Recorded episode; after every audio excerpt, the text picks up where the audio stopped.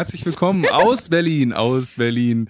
Nicht von der Couch, sondern aus dem Bett, meine lieben Damen und Herren. Also wenn ihr uns nur hört, könnt ihr jetzt eure Gedankenspielchen aus dem frisch gemachten Bett. Hast du frisch gemacht, genau. Deswegen so, hatten wir gerade noch ein Meeting, ne, unten. So ist das im Leben. Aber heute wollen wir über Psychotherapie sprechen. Ganz genau. Ich überlege gerade wirklich, ob dir allein das Wort schwer, schwer fällt, weil viele Menschen haben ein Problem damit, über Therapie zu sprechen. Ich merke das immer wieder, wenn ich irgendwie mit Menschen so ein bisschen näher ins Gespräch komme und dann irgendwann das Thema Therapie auf den Tisch kommt, weil viele mhm. sagen, hey, das ist so ein großes Thema in unserer Zeit und wie bist du denn an den Punkt gekommen? Ich kenne dich noch von früher und du bist so anders und irgendwann kommt dann halt das Thema Therapie und dann werden die Gespräche sehr schnell leiser. Und viele trauen sich das mhm. auch nicht auszusprechen. Sogar meine Mama ist so, dass sie dann sagt, ja, und du hast ja auch eine Therapie gemacht. Mhm. Ja, aber dafür gibt's ja auch Gründe, warum das so ist. Und denen wollen wir heute auf den Grund gehen. Wir sprechen über deine Therapie. Äh, die war gar nicht so weit weg von hier. Wir sind nur ein paar Etagen höher heute. und ähm, aus dem Grund, weil du eine gemacht hast, ne? Sonst wären vermutlich, wir hier nicht vermutlich. hier über den Dächern von Berlin. Das stimmt. Nee, und deswegen dreht jetzt mal das Volume ein bisschen lauter, weil wir werden leiser. Denn wir sprechen heute über Therapie. Therapie. Wir sind so. Der neue Podcast von Jana Kremer und mir, Bartome. Wir sind beste Freunde und gemeinsam mit der Siemens Betriebskrankenkasse möchten wir Ausrufezeichen setzen. Hinter die Einzigartigkeit jedes Einzelnen und hinter den Mut, sich den Herausforderungen des Lebens zu stellen. Und heute sprechen wir über Therapie. Ja, das Wort ist mir auch fast im Hals stecken geblieben. Warum eigentlich? Denn jeder und jede, die eine Therapie machen, entdecken sich ja selbst besser und bekommen Skills an die Hand, ihr Leben erfüllter und glücklicher zu gestalten. Warum ist es also immer noch so verpönt, eine Therapie zu machen? Jana erzählt von ihren Erfahrungen bei ihrer Therapie, von ihren Versuchen, sich selbst zu therapieren und wie unsere Freundschaft fast an dem Versuch, Jana zu retten, zerbrochen wäre. Denn ich bin ihr bester Freund und nicht ihr Therapeut. Ein weiterer guter Grund für professionelle Hilfe. Außerdem haben wir tolle Links mit vielen Infos zur Therapieplatzsuche und vieles mehr in unseren Show Notes. Schaut auf jeden Fall vorbei. Denn ganz nach dem Motto unserer heutigen Folge, du bist es wert. Ich persönlich muss ja sagen, ich würde immer gerne eine machen. Ähm, hab mich aber auch noch nie auf eine Warteliste setzen lassen. Deswegen weiß ich nicht, ob ich mir selber glaube, dass ich, dass ich, dass ich wirklich eine machen will. Ähm, weil ich schon natürlich auch davor Respekt habe. Voll. Weil in jedem von uns schlummert, glaube ich, was, was man ähm, durchaus mal ergründen sollte. Ich würde direkt reingrätschen, weil ich glaube, bei dir ist auch ein ganz großer Grund, dass du das nicht machst, nicht nur vor dem Respekt, was da vielleicht schlummert, sondern das ist ein Zeitfenster, in dem es nur um dich geht.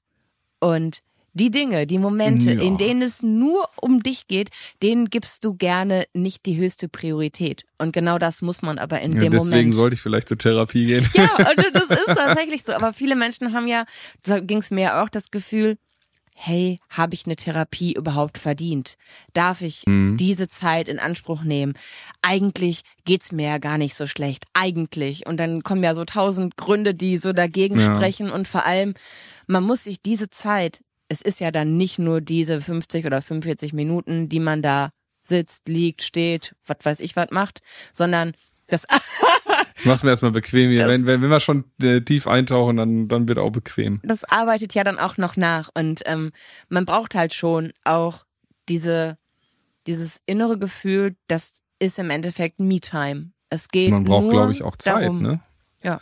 Also Zeit, wenn du gerade sagst, so das wirkt auch noch nach, mhm. da dreht sich ja schon wieder alles bei mir, weil dann denke ich so, ja, ich habe dann einen 45 Minuten Slot, den gönne ich mir, aber danach muss ich auch wieder funktionieren, ne? Ja, und das, und das ist, ist natürlich eine Sache, wo man was mit Sicherheit nicht zu gewährleisten ist, sondern weil das halt eben nach und das soll es ja auch. Man soll ja auch dann ähm, einfach zu den Antworten hoffentlich kommen und vordringen, die in einem selbst drin sind, ja eigentlich meistens weißt schon. du noch, bei den ersten Therapiestunden habe ich dich danach immer direkt angerufen, um dir zu erzählen. Weiß noch, in der, da habe ich immer in der außer Straßenbahn, mhm. außer Tram direkt angerufen, ja, ich, weil ja. ich die, das mit dir teilen wollte, was für krasse Erkenntnisse und was das mit mir macht und was ich jetzt anders sehe. Mhm. Und ich glaube, die meisten Gespräche fingen an mit, ich muss mich entschuldigen.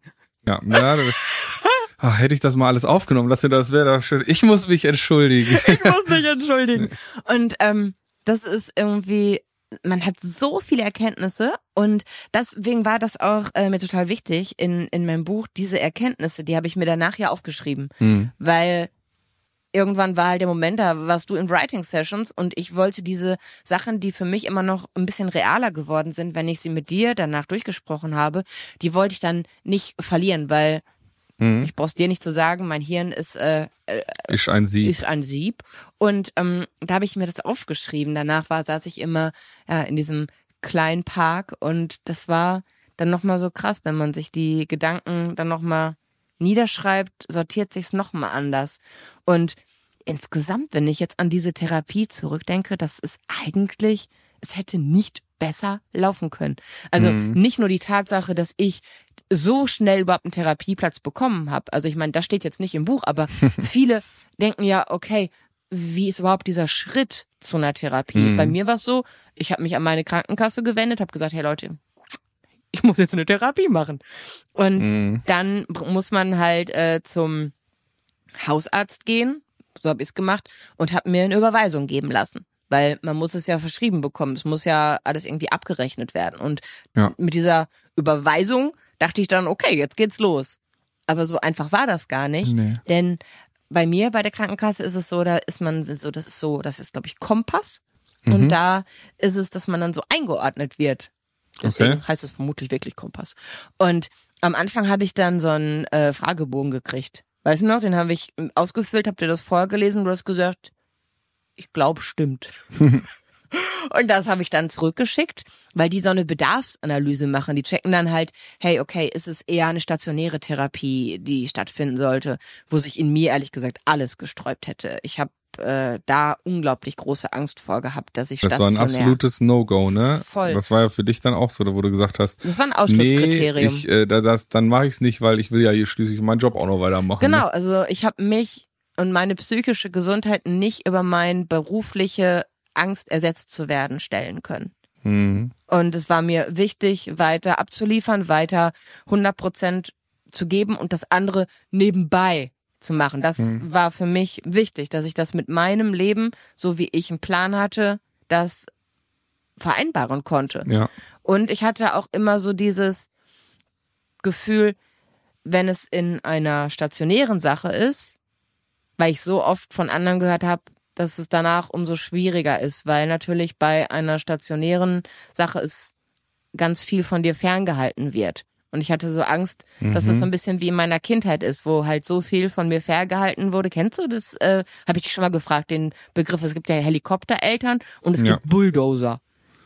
Nee, Bulldozer kenne ich nicht. Ja, meine Eltern sind nämlich Bulldozer-Eltern okay. gewesen es ist gar nicht nur, dass die immer um mich gekreist sind, sind sie auch, aber sie sind wie so ein Bulldozer vorne weg und alles, was irgendwie hätte schaden können oder was mich hätte irgendwie aus der Bahn werfen können, haben die weggeräumt. Mhm. Dass es gar nicht erst irgendwie für mich zum Thema wird. Ja. Und das ist, äh, was ich in meinem Kopf inzwischen weiß ich, dass es anders ist. Damals so hatte, ich dachte immer, wenn es eine stationäre Sache ist, du bist dann ja quasi wie in Watte gepackt und danach kommt das wahre Leben. So wie ich in meiner Kindheit mhm. mit Liebe überschüttet wurde, mit Aufmerksamkeit, mit alles, was du machst, ist großartig. Mhm. Und plötzlich kam das echte Leben und hat gesagt, ey, du bist scheiße.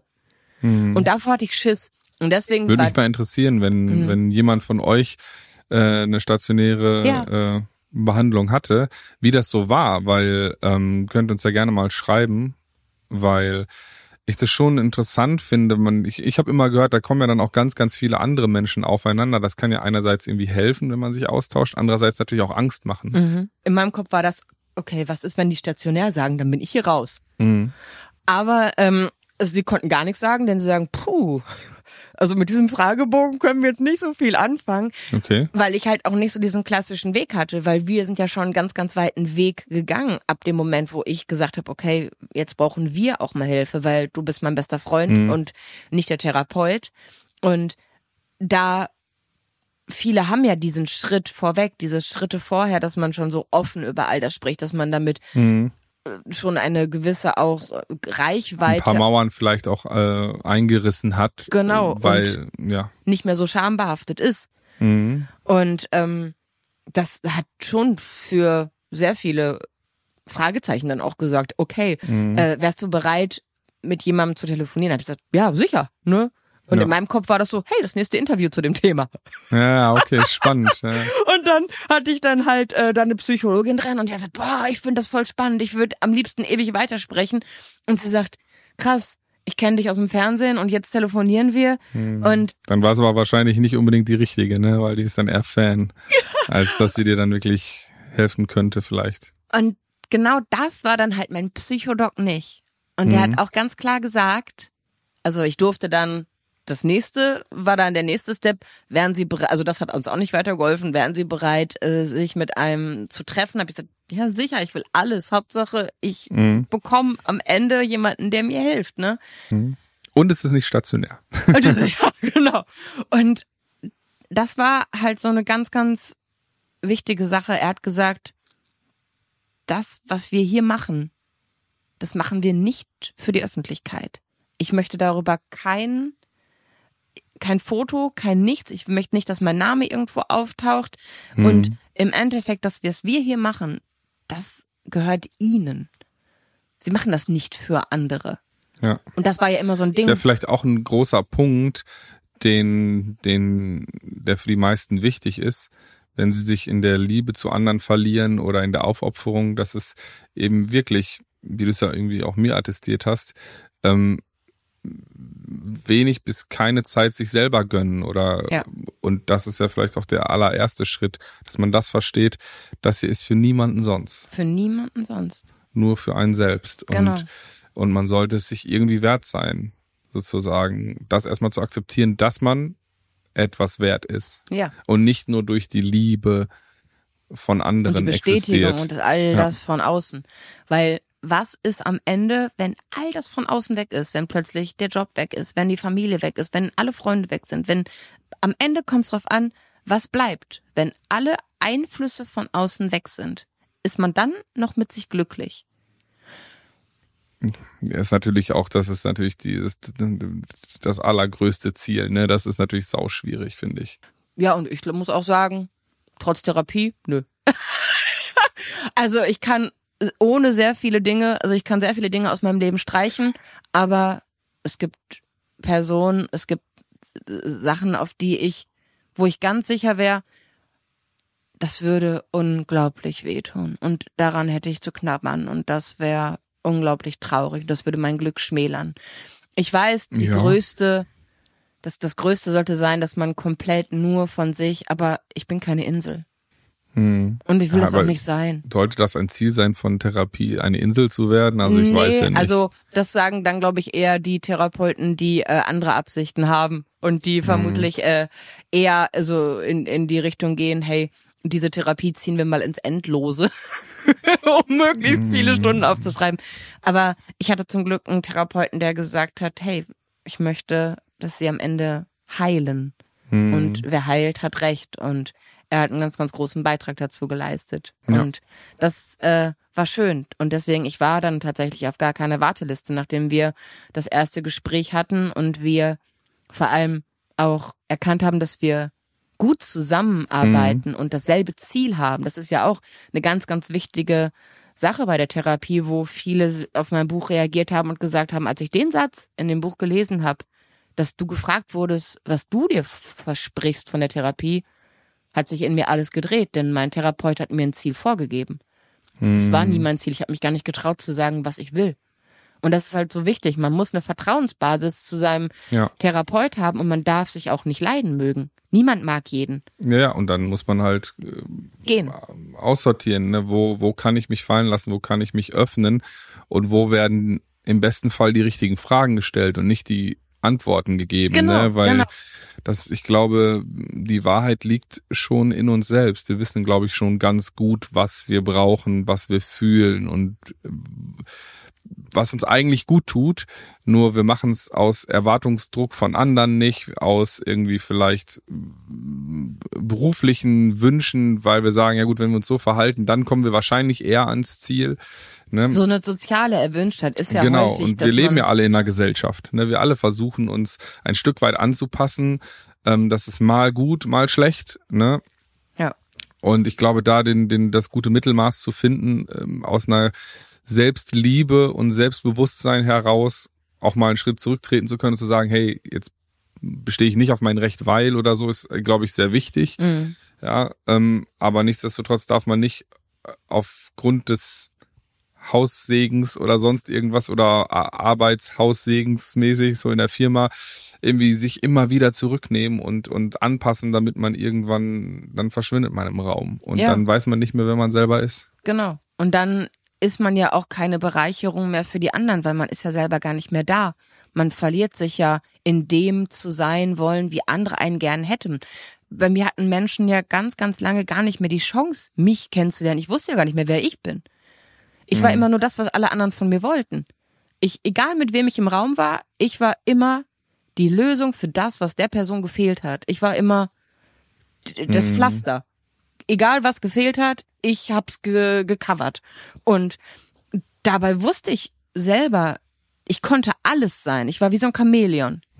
Und wenn man an diesem Punkt ist, dass man selber nicht mehr weiß, wo man steht und was einen überhaupt wirklich ausmacht, weil man immer nur ja eine Rolle spielt, eine Erwartung erfüllt, dann ist man verloren, weil man sich selber überhaupt auch gar nicht mehr sich seiner selbst bewusst ist. Das Selbstbewusstsein fehlt ja komplett, wenn man nur darin aufgeht, das darzustellen, was der andere gerade gerne hätte. Wie soll man denn dann Ja selbst gut, darin kann man ja auch Bestätigung finden und, so, und das toll finden. Irgendwie, oh, ich kann super schnell, bin super emotional und äh, hoch äh, emotional intelligent, weil ich immer sofort spüre, was der andere braucht, bla bla bla bla. Wenn man es als Aber- Challenge sieht und wenn man es schafft, sich da dann quasi drüber zu setzen, das von seiner Metaebene zu sehen, klar, dann kann das natürlich erfüllend sein, aber dann ist es schon Ja, ja, taktisch, aber- dann ist es manipulativ und dann ist es tatsächlich auch Ja, nee, man kann ja auch aus, aus guten, guten und freien Stücken das dann da so machen, aber trotzdem würde ich dir ja auch recht geben und sagen, verliert man sich trotzdem dabei. So, nur weil, weil dann ist man ja süchtig nach der Bestätigung und dem, dem Dank der anderen, dass sie einfach nur kurz dipp und dann interpretiert man da super viel rein und bla und ist dann enttäuscht im Endeffekt, wenn dann nicht ähm, die Dankbarkeit zurückkommt oder, oder, oder irgendwie mal an einen selbst gedacht wird oder so. Ja. Und genau das ist halt auch eine Sache, die ich da lernen musste, dass ich es wert bin, Grenzen zu ziehen und dass so sehr wie ich immer die Grenzen aller anderen akzeptiert und als unantastbar gesehen habe und immer nur versucht habe, mein Leben so zu leben, dass ich keinesfalls die Grenzen einer anderen Person überschreite, aber meine Grenzen gar nicht gesteckt habe. Ich war komplett durchlässig. Ja, die waren ja flexibel, ne? Die haben sich angepasst an die Grenzen der anderen. Genau. Je nachdem, wo man gerade hergelaufen ist. Ne? Richtig. Und da muss man ja schon sagen, dass du dich da wirklich fast um 180 Grad gedreht hast, auch, auch von deinem Auftreten und deiner Freude dem Leben gegenüber, wie du Ja. jetzt ja quasi bist du jetzt die Quietschekugel und früher, äh, ja, hattest du einfach nur schwarze Sachen an, eine riesen schwarze Weste und wolltest nicht auffallen. Ich Ne? wollte und verschwinden am liebsten. ja, und das ist natürlich dann, dass das diese Therapie geschafft hat, zu sagen, ich also komme ins Licht mäßig, ja, äh, dieses irgendwie, ich, ich bin, ich bin für mein eigen, ich bin die Direktorin meines eigenen Lebens und möchte jetzt irgendwie mal, mal auch was erleben, ja, und nicht nur reagieren. Das ist ja der absolute Wahnsinn. Ja. Ne? Und das, ähm, wir sind ja da absolute Befürworter für, aber ich habe letztens mit einer äh, Kollegin gesprochen, ähm, die auch dann aber sagte, ja, aber wenn ich dann in meinen Job schaue, wenn ich jetzt eine Therapie mache, dann habe ich zum Beispiel ab dem und dem Punkt keine Aufstiegschancen mehr. Ja, weil dieses psychologische Gutachten mir dann Führungsqualitäten abspricht, weil ich ja labil bin. Und Krass, das finde ich halt so verrückt in unserer voll. Gesellschaft, dass wenn man an dem Punkt ist, wo man sagt, ich möchte mir gerne Hilfe holen, weil ich an diesem und jenem Punkt nicht weiterkomme, überall können wir uns Hilfe holen und es wird irgendwie als Stärke gesehen, nur da nicht. Und ich finde, Psychotherapie oder generell Therapie ist ja eigentlich nur sich selber mehr erkunden. Und das das ist ja eigentlich, eigentlich sollten die Menschen eine Auszeichnung kriegen, die das machen, weil sie ja eigentlich sich um ihre mentale Gesundheit kümmern und dementsprechend einfach auch rein, wenn man sogar wirtschaftlich sieht, länger natürlich gut funktionieren, glücklich sind und dementsprechend ist ja auch bewiesen, dass wenn man glücklich ist und gesehen wird, dass man dann ja auch viel bessere Leistungen bringt und auch viel gerne auch mal irgendwie den Extrameter geht. ja, so, man kann man ihn gehen, weil man die Kraft dazu hat. Das ist das Ding. Ja. Du hast gerade das, äh, das Bild gesagt und ähm, welches Bild? Zumindest hast du was gesagt, was ein Bild bei mir ausgelöst hat, was ich bei der Therapie auch am Anfang als großes Problem gesehen habe, dass plötzlich nicht mehr du mein Retter warst. Ich wollte ja so gerne, dass du mich rettest. Hier mhm. ist mein kaputtes Leben, mach es ganz. Mhm. Und plötzlich war da aber auch, dass du dich in dieser Retterrolle selbst verloren hast, weil du dich für mich dann aufgegeben hast, weil du ja. dich noch weiter hinten angestellt hast und gesagt hast, ja, Jana, du hast ja unser quasi dein in deinen Augen nicht vorhandenes Leid mit meinem überpräsenten Leid ähm, auch verglichen und immer gesagt, ja, du hast gerade natürlich die Zeit, meine Gedanken, meine Hilfe mehr verdient, als ich mir selber geben wollen würde. Und da sind wir ja dann auch an den Punkt irgendwann gekommen, wo wir erkannt haben, hey, eine Therapie ist auch etwas, was kein anderer für einen machen kann. Man muss da auch alleine durch. In die dunkelsten Orte muss man alleine gehen. Und da, ja, beziehungsweise halt nicht alleine, sondern halt geführt, geführt ne, von einem, einem, Profi. Genau, aber trotzdem hat sich's alleine angefühlt, weil es ist eben ein Profi, der nicht der beste Freund ist, nicht die beste Freundin, nicht Familie, nicht Partner, sondern es ist eine externe Instanz, die quasi so da, da drüber steht. Mhm. Und das war am Anfang, habe ich das nicht sehen wollen. Ich wollte, dass du den Weg für mich gehst. Und ich habe auch da am Anfang echt große Probleme gehabt, dann nicht mehr alles mit dir zu teilen, sondern eben mich hinzusetzen und statt dich anzurufen, es für mich dann auch. Weil am Anfang war es ja auch so ein bisschen, ich wollte dir die Last mhm. von den Schultern nehmen. Ja, aber ich finde auch, dass ähm, jetzt im Nachhinein betrachtet, ist es ja auch so, wenn du, wenn ich dich gerettet hätte, dann wäre es ja auch meine Sicht der Dinge auf dein Leben das gewesen. Auch keine Rettung. Und es wäre eben nicht die, das, deswegen das nochmal zu dem Punkt, wo ich sage, es, es, die Antworten liegen eigentlich schon in uns. Und das, ähm, die müssen wir dann leider irgendwie finden mit hoffentlich der richtigen Anleitung. Ne? Und ähm, ich glaube, niemand kann uns auf eine gewisse Art und Weise retten. Man kann uns ja. Anstöße geben, man ja. kann uns, man kann uns zur Seite stehen oder sonst was, aber und und und in, so wie du den Wunsch hattest, gerettet zu werden, müssen ja auch Gott sei Dank viele gar nicht so sehr gerettet werden, sondern ich würde das gar nicht so dieses in diesem heroischen Bild sehen, wo dann da die junge Maid in Not dann irgendwann vielleicht gerettet wird von irgendwem, sondern Therapie ist einfach sich selber mehr entdecken. Und das kann man halt selbst am besten. Ne, wenn die richtigen Fragen gestellt werden und, äh, und vielleicht mal geguckt wird, deswegen auch Fragen stellen und nicht Antworten geben, damit man selber guckt, was passt denn in mein Leben so perfekt, weil wir sind ja alle unvergleichlich und die Zusammensetzung, wie jeder von uns zusammengesetzt ist, wird es nicht nochmal geben und gab es vorher noch nicht. Ja, stimmt. Deswegen können wir ja nur lernen von den Erfahrungen anderen, äh, äh, und einfach dann schauen, wie schaffe ich das, da mir die besten Sachen rauszunehmen, die mir helfen. Ja, und vor allem, es ist ja auch, zumindest war es bei meiner Therapie so, das war ja tatsächlich tiefenpsychologisch, wo ich am Anfang gesagt habe, auf gar keinen Fall. Also, mhm. ich hatte ja tausend Ängste, weil ich dachte, wenn ich auf meine Vergangenheit, wenn ich auf meine Kindheit, Kindheit gucke, ja, war sicherlich nicht alles bombastisch, aber also sorry, dass es mir jetzt so schlecht geht, dass ich hier den ganzen Tag übers Hungern, Fressen und Kotzen nachdenke, bei der kleinsten Sache aus der Haut fahre und wenn ich jemanden nicht sofort erreiche, direkt äh, eine Panikattacke kriege, weil ich glaube, die Person äh, lebt nicht mehr. Das kann doch nicht sein aufgrund von dessen, da muss ja was viel, viel Schlimmeres sein. Und da habe ich Schiss gehabt vor wirklich tiefenpsychologisch, weil ich Vor diesem Schlimmeren. Genau, ich dachte, was muss da in mir schlummern? Vor allem, was ist, wenn wir diese Büchse der Pandora öffnen? Wie kriegen wir sie wieder zu? Also, hm. ne, das war so, da, da, da hatte ich eine Angst. Was ist, mein Körper und meine Seele hat ja einen Grund, das, was ich nicht ertrage, zu verdrängen. Der hm. Verdrängungsmechanismus hat ja einen Sinn. Ja. Und da muss ich sagen, bin ich froh, dass ich mich auf dieses Experiment, was es ja wirklich war, eingelassen habe und dass ich auch verstanden habe, man muss nicht immer jeden Schritt zu Ende, jeden Weg zu Ende denken. Man kann immer anhalten.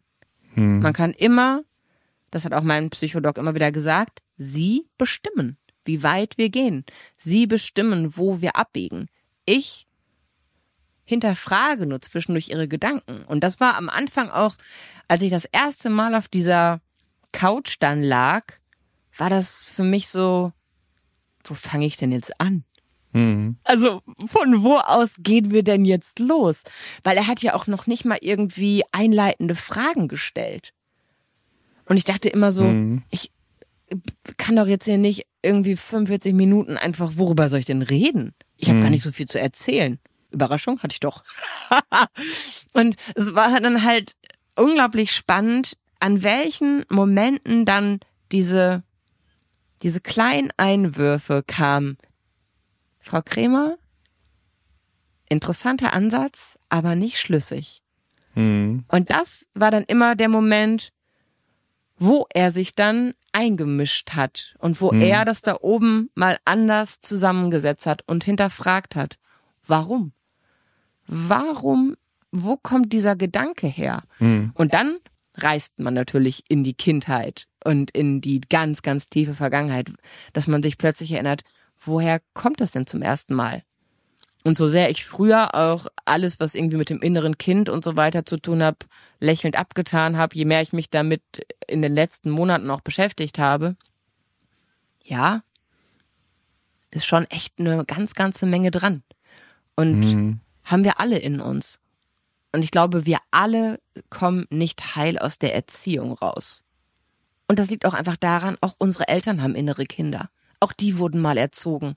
Und man kann nicht alles richtig machen. Dafür ist die Welt viel zu schnell, viel zu anders. Und deswegen, es ist auch nicht, dass man seinen Eltern damit irgendwie den Stempel, du hast versagt, aufdrückt, wenn man eine Therapie macht. Da ist eine mhm. Welt draußen, die ist ganz schön, die ist ganz schön turbulent. Ja, und die verändert sich ja auch immer, ja. ne? Also wir können ja auch nur von dem ausgehen, was wir gelernt haben. Unsere Eltern haben halt in einer anderen Welt gelebt. Richtig. So ist es halt, ne? Ja. Und da eine gewisse Demut zu haben und zu sagen, ja, ich möchte, ich bin jetzt vom Leben überfordert, ja, an, an dieser oder jenen Stelle. Und ich versuche das mal zu ergründen, ist ja einfach nur super. Und da Voll. muss es ja dann vielleicht manchmal auch nicht direkt eine Therapie sein oder wenn man manchmal wartet. Ich habe gestern mit einem Freund Minigolf gespielt und er meint, er war jetzt irgendwie. Wer hat gewonnen? Äh, er leider, aber auch nur, weil wir am Ende zu viel geschnackt haben. Ich war weit ja, vorne. Ja, ja, ja, ja. ja. Er meinte, er war jetzt ähm, übers, über, über Silvester war er in so einem Retreat mhm. und dann jetzt nochmal im Sommer. Und wo es dann auch viel um Meditation ging und dann teilweise aber auch Vorträge und dann angeleitete Meditation und so. Also Achtsamkeitstraining. Und, und da meinte auch, ja. er auch, ja, und da meinte er auch, dass er eigentlich dachte, ja gut, meditieren kann ich schon ganz gut, ich setze mich da ein bisschen hin, ist irgendwie schöne Umgebung, Abfahrt, aber dass da auch sehr, sehr viel, weil das eine war auch wirklich so ein Familienretreat, also wo es um die Familie ging und auch so Fragen gestellt worden sind. Und das war dann halt eben genau nach Weihnachten und dann über Neujahr und so. Und er meinte auch, das hat auch ziemlich viel so, ziemlich viel losgerüttelt, wo, wo dann einfach natürlich auch dann der Platz geschaffen wird, ja. darüber nachzudenken. Richtig. Ne? Und viele unserer Sachen, wenn die Antworten schon in uns liegen, könnten wir natürlich theoretisch auch selbst entdecken. Manche sind so grausam, da brauchen wir Hilfe, manche, aber im Endeffekt ist ja, wie du es am Anfang gesagt hast, diese eine Stunde Me-Time am Ende des Tages gut geführte, im besten Falle Me-Time. Und die könnte man sicher, ich glaube, wenn wir uns diese diese Pausen selber mehr gönnen würden in unserem stressigen Alltag, wo wir Dinge auch mal Revue passieren lassen, wo wir sie vielleicht mal durchdenken, vielleicht auch ein bisschen einordnen, leisten wir schon sehr viel Vorarbeit. Es gibt, es gibt Dinge, da braucht man auch professionelle Hilfe. Es gibt Dinge, wo man sich in, auch an einen Punkt manövriert hat, ähm, vielleicht aus ganz vielen kleinen eigentlich Lapidalien, die am Ende dann aber auch ein großes Problem sind, wo man selber nicht rauskommt. Deswegen, also eine Stunde Ruhe und Meditation zu Hause ersetzen keine Therapie, aber sie können vielleicht präventiv vorbeugen. Und vor allem, wenn man sich das mal gar nicht so als diesen großen Block mit einer Stunde, dass man, weil wenn, wenn, wenn ich so an den Tag denke und denke, oh Gott, wo soll ich denn eine Stunde. Bei mhm. mir würde es im Moment gut gehen. Wenn ich an meine beste Freundin denke, wo soll die eine Stunde Zeit hernehmen? Mhm. Aber es sind die kleinen Momente der Achtsamkeit. Mhm. Es ist zum Beispiel, wenn man merkt, hey, das wird mir gerade alles zu viel. Es ist gerade, dass ich merke, dass in mir ein ein Druck aufkommt, den ich nach außen hin an meine Familie, an meine Kinder, an meine Freunde weitergebe, sich aus der Situation zu nehmen, an einen ruhigen Ort zu gehen und wirklich mal einen Moment der Achtsamkeit zu spüren. Dass man sich wirklich, das mache ich inzwischen mhm. immer, immer wieder, dass ich dann aus der Situation gehe und, oder es, es kann auch ein Telefonat sein, es muss gar nicht mal irgendwie face to face mit jemandem sein, aber dass, wenn ich merke, okay, in mir brodelt gerade viel und das beeinflusst mich negativ, gönne ich mir einen ganz bewussten Moment der Achtsamkeit, dass man, dass ich mich hinstelle, breitbeinig, dass ich genau die Schuhe ausziehe, die Kleidung ein bisschen locker, bei der Kompressionshose manchmal schwierig, aber auch die hat ein Lochband, mhm. das kann man einstellen. Und dann ganz bewusst atme, spüre, wo geht der Atem lang, mit den Füßen auf dem Boden stehe. Das mhm. klingt mhm. so ein bisschen wie Nicht alle zwei Jahre neu aufgebrühte Esoterik-Tee, aber es funktioniert in der Form, dass man sich wirklich erdet, wo man dann ich, ich spüre den Boden unter meinen Füßen. Ich mhm. spüre mhm. die Riffelung in meinem Parkett zu Hause.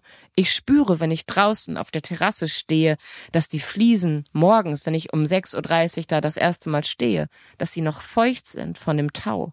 Ich liebe, da brauchst du gar nicht so grinsen. Schön, ich muss gerade lachen. Die feine das. Dame, ich spüre die Rillen in meinem Echtholzparkett. Ich spüre den Morgentau auf meiner 30 Quadratmeter Terrasse. da da kriege ich einen Moment von Achtsamkeit. Hm, Zen. Aber genau, genau. Und wenn ich dann wirklich das so wahrnehme, dann, dann spüre ich, dass mich das, was da gerade so an mir rüttelt, was da außenrum wie so ein, wie so ein, wie so ein Sturm tobt, das kann hm. mich nicht umhauen. Ich stehe mit beiden Beinen. Und zwar fest. Ja, und auf das, meinem Parkett. Nein, aber, ja, nee, die, aber diese das, kurzen ist, Momente sind das. Und im Endeffekt muss man ja auch sagen, dieses Parkett gibt's nur und diese Terrasse, weil du eben den Weg gegangen bist, dich mehr selbst zu ergründen. Ne? Und das Wichtige ist, glaube ich, dass man nicht vergisst, sich mitzunehmen. Die Liebsten, die Freunde, Familie, aber auch sich selber und immer wieder ein Stück weit updatet und drüber spricht, was einen bewegt und was vielleicht auch einfach gerade zu viel ist und was was da äh, was aber auch gut läuft. So. Und das ist ja auch wie so ein Pendel, finde ich, bei vielen Menschen. So mhm. war es bei mir am Anfang auch. Als ich gerade aus also das war nicht äh, diese Therapie, aber ich hatte noch was anderes probiert, das war ein Buch. Mhm. Und da hast du dann zum Glück irgendwann gesagt, du entwickelst dich sehr, sehr merkwürdig. Es geht nur noch um dich. Du hast keinen Blick mehr dafür, was andere. Du bist sehr, du hast es nicht egozentrisch genannt, aber so habe ich es mir übersetzt und so war es auch. Ich habe nur noch mich gesehen. Weil dieses Buch, und das muss ich leider sagen, man muss, wenn man sich selber helfen möchte, genau schauen, was wirklich gut tut und wo einfach nur äh, ja schnell Geld verdient wird, weil das äh, Selbstbewusstsein einfach mal zu äh, durch die Decke geprügelt wird. Durch die Decke geprügelt Aber das ist ja auch das Ding. Vielleicht wie beim Meditieren oder bei den Achtsamkeitsübungen im ersten Moment, weil ich jetzt auch mit mit Jonas im Studio immer, äh, wir machen jetzt äh, Maddie Morrison. Was ist das? Das ist so eine Yoga-Frau, also die Yoga-Frau, glaube ich, auf YouTube. Aber immer den absoluten Anfängerkurs.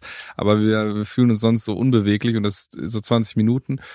Und äh, meine Frau meinte auch so, ja, ähm, habt ihr denn mal einen Kurs, einen Kurs gedacht? Und ich dachte so, hey, gibt doch bei YouTube einfach machen, ne?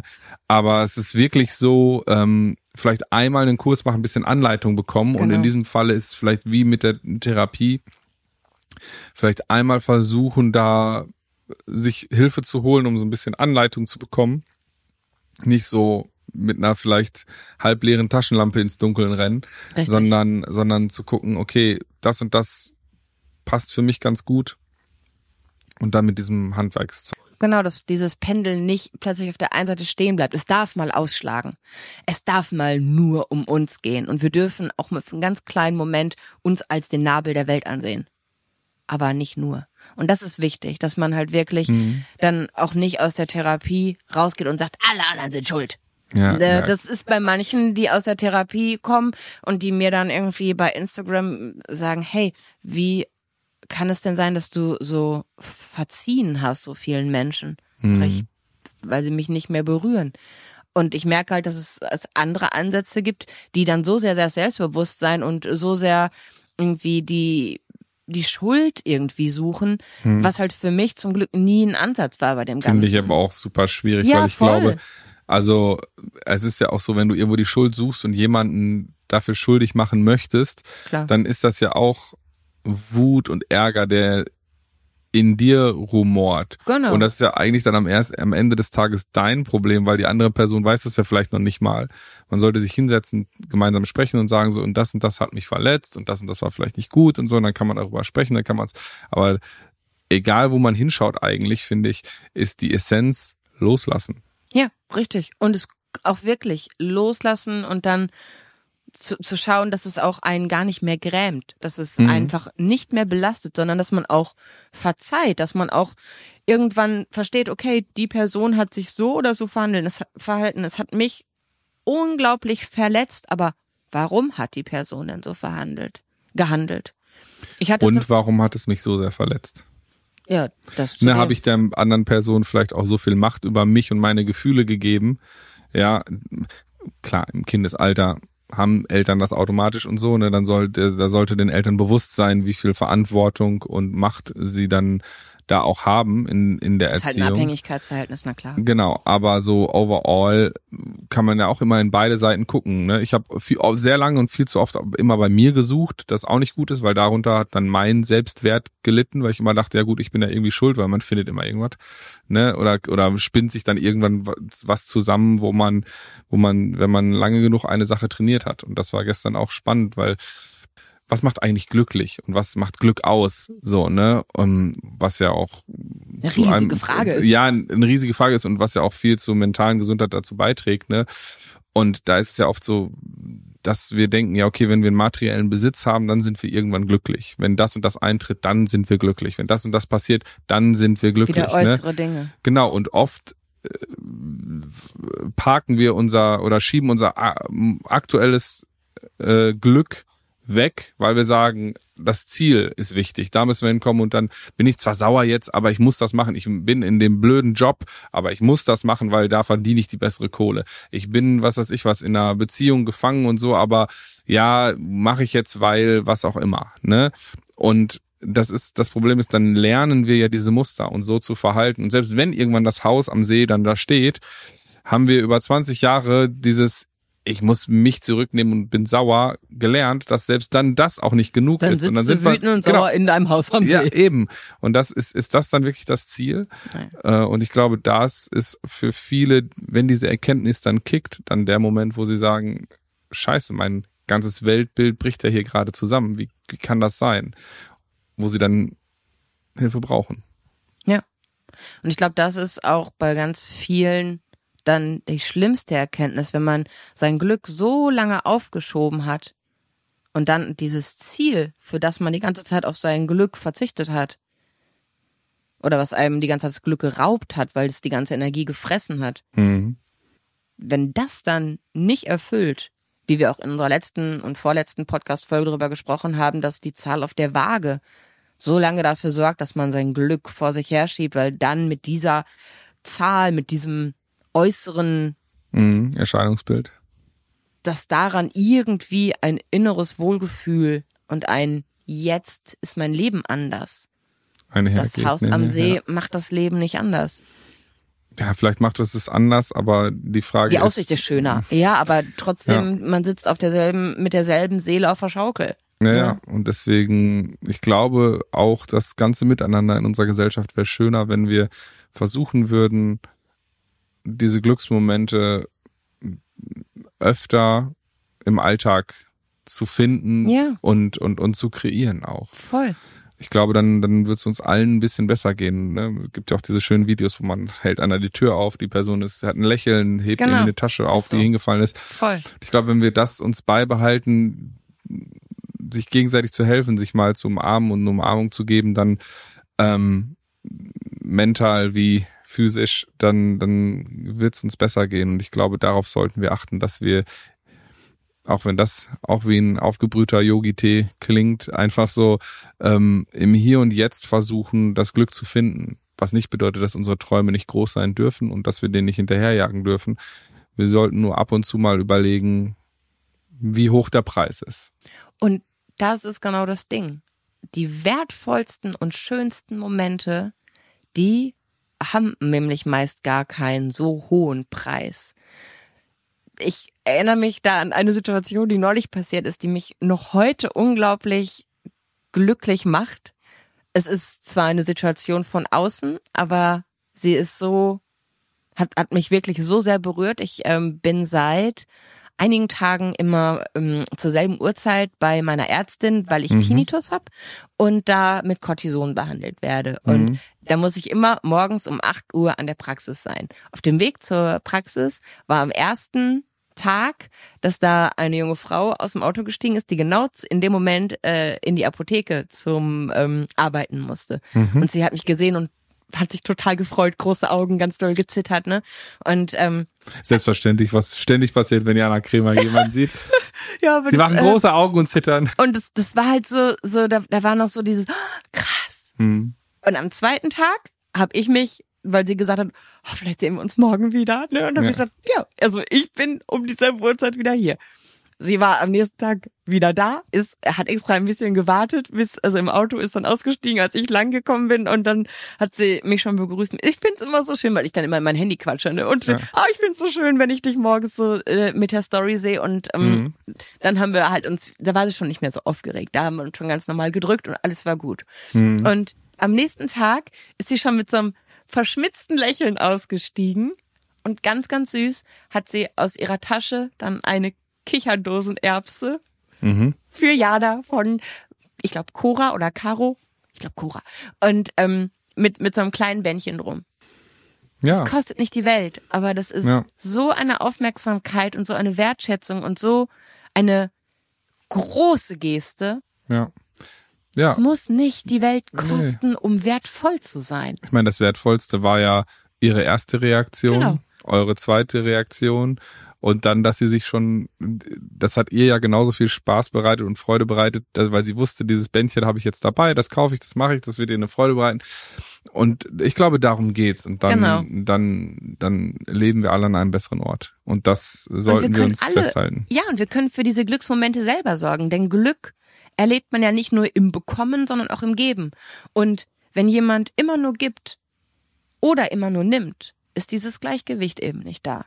Geben und nehmen muss sich die Waage halten. Ja. Und das können wir selbst beeinflussen, dass wir das ein bisschen im Blick haben und genau in uns hineinspüren, woher kommt gerade dein Lieblingswort, dieses Wie sorgen wir fürs. Gleichgewicht? Wie sorgen ne? wir fürs Gleichgewicht? Dementsprechend, äh, wir geben euch in zwei Wochen die neue Folge. Alle zwei Wochen sind wir hier für euch. Wir sind sehr, sehr dankbar, dass ihr dabei seid. Wenn ihr was geben wollt, klickt einfach mal bei Spotify auf den Stern oder auf die äh, Glocke, auch bei YouTube, dass ihr nichts mehr verpasst. Wir freuen uns, uns in zwei Wochen hier wieder zu hören und zu sehen. Und jetzt gehen wir erstmal runter Mittagessen. Ja! Tun wir uns was Gutes. So sieht's aus. Bis dann. Tschüss. Diesen Podcast, den du gerade abonniert hast, übrigens vielen Dank dafür, entsteht in Kooperation mit der Siemens Betriebskrankenkasse.